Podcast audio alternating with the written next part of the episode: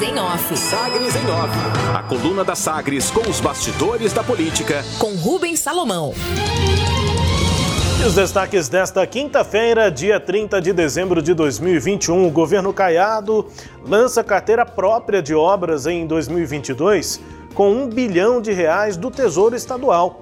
O presidente da Agência Goiana de Infraestrutura e Transportes, a Goinfra, Pedro Henrique Salles, aponta que o governo de Ronaldo Caiado, do DEM, vai iniciar só agora, em 2022, a carteira própria de obras pelo Estado, depois da recuperação fiscal iniciada em 2019, primeiro ano de mandato, e o enfrentamento à pandemia nos últimos dois anos abre aspas para Pedro Salles. Nesse ano vai entrar efetivamente a carteira de obras do governo de Ronaldo Caiado. Até esse ano estávamos esgotando a carteira do ex-governador, fecha aspas, afirma Pedro Salles aqui à coluna.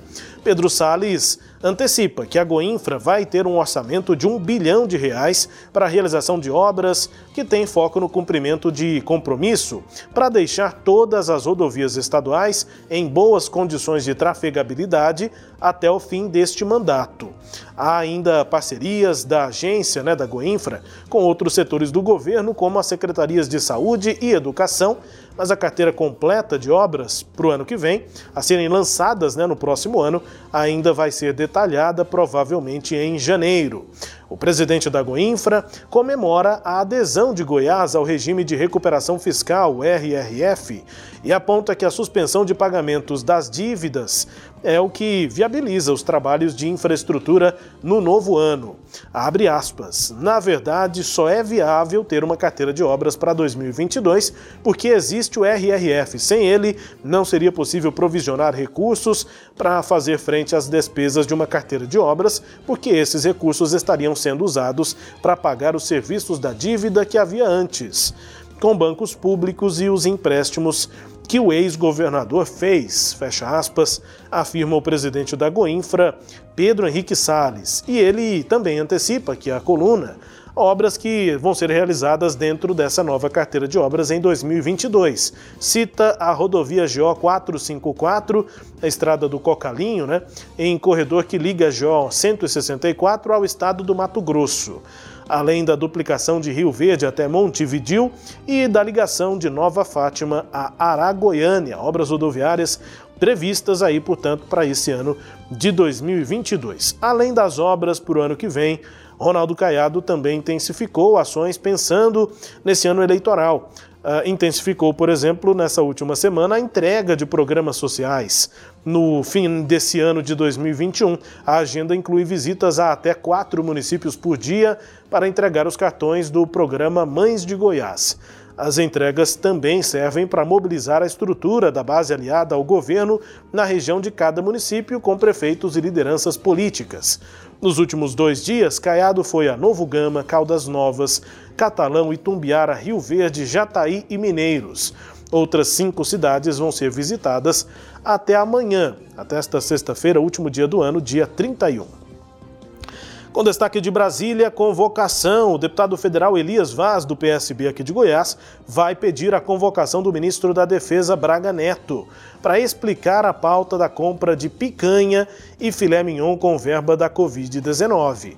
Ainda não há data definida para a apresentação do requerimento, que deve acontecer depois do recesso da Câmara dos Deputados. Nessa apuração, a denúncia inicial foi do deputado goiano Elias Vaz feita ainda em fevereiro deste ano e aponta, junto com outros deputados do PSB, registros de compras que representariam ostentação e superfaturamento das Forças Armadas. Tem também um pedido sobre esse assunto. O líder do PT, o Partido dos Trabalhadores, na Câmara Federal, deputado Reginaldo Lopes, pediu ontem que o MPF, o Ministério Público Federal do Distrito Federal, investigue o ministro da Defesa, general Walter Braga Neto, por ter autorizado essa compra, né? Que a pasta que o ministério gastasse verba de combate à Covid para comprar filé mignon e picanha. E último destaque aqui da coluna: explique. O Tribunal de Contas da União, o TCU, determinou que o escritório Álvares e Marçal revele o quanto foi pago ao ex-ministro da Justiça e ex-juiz federal Sérgio Moro, do Podemos, depois que ele deixou a empresa para ser pré-candidato à presidência da República.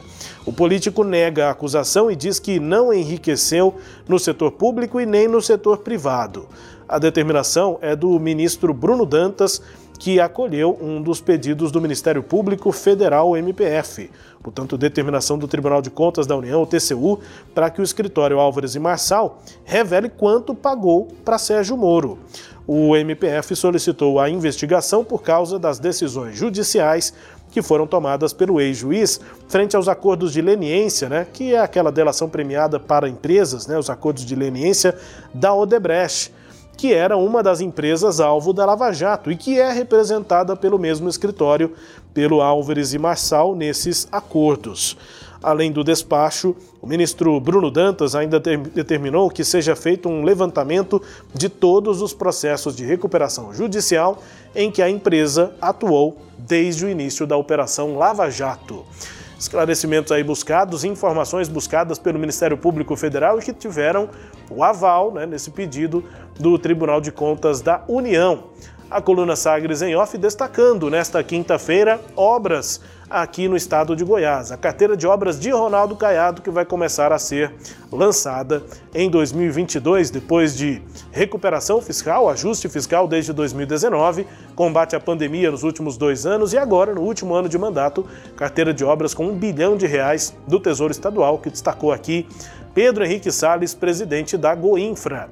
Destaque da coluna Sagres em Off, que também é podcast, está no Deezer, no Spotify, no SoundCloud e nos tocadores do Google e da Apple com todo o conteúdo no sagresonline.com.br. Sagres em Off. Sagres em Off. A coluna multimídia. Acompanhe ao longo do dia as atualizações no www.sagresonline.com.br. Sagres em Off.